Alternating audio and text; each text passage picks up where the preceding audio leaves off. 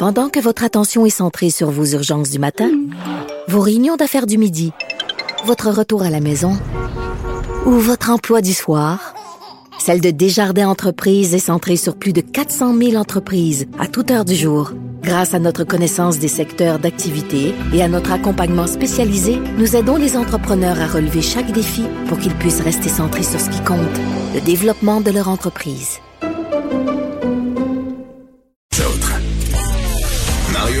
Et Vincent Dessureau.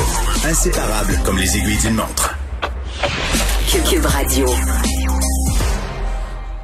Ah, je vous rappelle, je vous fais une mise à jour là, sur euh, la nouvelle du moment. Euh, Renaud Lavoie là, qui nous confirme qu'à 16h15, euh, Dominique Ducharme aurait reçu son test donc positif, euh, a effectivement reçu une confirmation d'un test positif au, COVID, au la COVID-19. il semble qu'il est le seul, on dit le seul du Canadien qui a reçu un test positif, donc ça semble quand même clair pour le reste de l'équipe que tout le monde sera là. Mais les Canadiens jouera ce soir sans son entraîneur-chef. Euh, tout à l'heure, Jean-Charles Lajoie, pour les gens qui n'étaient pas avec nous, nous disait il y a quelques minutes que Marc Bergevin va s'adresser à la presse à 17h30, probablement pour clarifier la situation et peut-être désigner qui va euh, agir derrière le banc. Euh, je vous dis tout de suite, ceux qui nomment d'autres gens, Joël Bouchard ou d'autres, c'est pas possible. Il faut qu'il soit dans la bulle. Donc, c'est forcément quelqu'un qui est déjà dans la bulle du Canadien, donc un des entraîneurs adjoints. Parlons de sport, mais de sport olympique cette fois-ci. Annonce aujourd'hui euh, en matière d'haltérophilie, cinq athlètes canadiens vont représenter euh, vont représenter le Canada évidemment aux Jeux olympiques 2020 euh, qui se tiennent en 2021 de Tokyo. Mais sur les cinq athlètes, quatre sont des Québécoises, donc des, des femmes du Québec dans différentes catégories.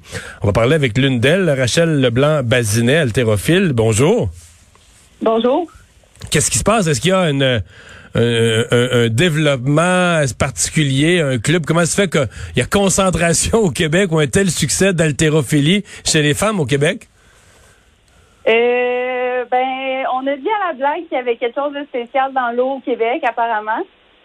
Euh, en, fait, le, Québec, euh, par rapport au reste du Canada, est vraiment une force de l'haltérophilie. il y a beaucoup de clubs, beaucoup de clubs et beaucoup d'entraîneurs de haut niveau qui sont euh, basés au Québec. OK, donc il y, a de l'haltérophilie de qualité, c'est connu au Québec, là. Oui, oui, on est vraiment, dans le fond, si quand on regarde les euh, championnats canadiens, euh, de tous les athlètes, le Québec et l'Ontario vont représenter à peu près 70% des athlètes. OK. et là, donc, vous êtes quatre dans quatre catégories de poids différentes à partir pour les Olympiques avec des espoirs? Oui, exactement. Donc, on est, euh, moi, je suis dans la catégorie des 55 kilos. Thalie Darsigny, euh, elle, c'est une 59 kilos. Maud Charon, 64 kilos. Puis Christelle Engarlen, qui est euh, 76 kilos. OK. Et donc, euh, parlons-en des, euh, des, des, Olympiques. Ça ça, ça, ça, fait quoi pour vous, les Olympiques? Parce que ça devait être l'été passé. Bon, la COVID, on a, on a euh, hésité. Finalement, on savait pas si on allait annuler. On a finalement reporté. Là, encore, ça hésitait. Il y a quelques semaines encore, en avril, en mai, on savait pas trop. Il y, a pas, il y avait des sondages au Japon. La population en voulait pas. Bon, là, ça semble clair qu'il y aura des Olympiques. Mais comment vous avez vécu ces montagnes russes-là? Ben, en fait, pour nous, en tant qu'athlète, euh, c'est plus ou moins des montagnes russes. Euh, parce que ça fait quand même assez longtemps, là, je dirais depuis peut-être euh, euh, décembre environ, que c'est sûr que les Olympiques allaient avoir lieu. pour vous, c'était clair, là. Mais peu importe ce qu'il y avait décrit dans les journaux, pour vous, il y avait des Olympiques. Oui, c'est ça, parce que nous, on est en contact, dans le fond, avec nos fédérations sportives, puis le comité olympique et tout. Donc, on avait des informations claires. Euh, il y avait beaucoup de spéculation justement à cause euh, euh, des pétitions qu'il y avait au Japon et tout. mais ça, ça l'a jamais. Pour nous, ça l'a jamais dérangé. On savait que ça allait avoir lieu d'une façon ou d'une autre. Je vais vous amener sur un sujet qui est un peu plus euh, délicat, mais qui est dans tout le monde de l'haltérophilie, un sujet. Il va y avoir une première là, aux Jeux olympiques de Tokyo. Euh, il y a une compétitrice euh, de, de Nouvelle-Zélande qui s'appelle Laurel Hubbard, qui est une transgenre, donc c'est une femme, mais c'était un homme. elle, est, elle gagne tout, là, elle rave tout sur son passage. Elle est semble vraiment plus forte, gagne les médailles d'or. Tout le monde s'attend la, la voir gagner la médaille d'or à, à, Tokyo.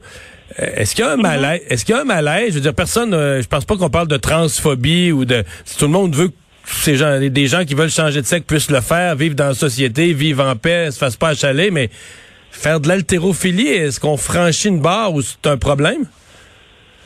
Ben exactement comme vous dites, euh, moi euh, je suis vraiment quelqu'un euh, d'ouverte. si si la personne n'est pas confortable dans sa peau en tant que en tant qu'homme, ben tant mieux si elle a l'opportunité de, de, de devenir une femme puis d'être heureuse et tout. par contre, oui, personnellement, je trouve que sur le point biologique, ben c'est la personne elle, a quand même le, d'un homme, donc c'est la, la puissance est, beaucoup plus grande.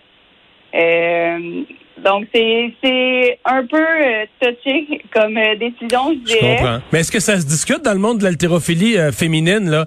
Est-ce que les gens parlent de ça? Parce que j'entends des gens qui disent, mais là, un quand il va y avoir plus d'athlètes transgenres, ben, tout ça, tu pourrais te retrouver avec un podium, puis c'est trois transgenres qui sont sur le podium. Et donc, les femmes qui sont nées femmes sont comme exclues des médailles d'entrée de jeu. Là, ils, on trouverait ça, sans être transphobe, même ça, on trouverait ça curieux, non?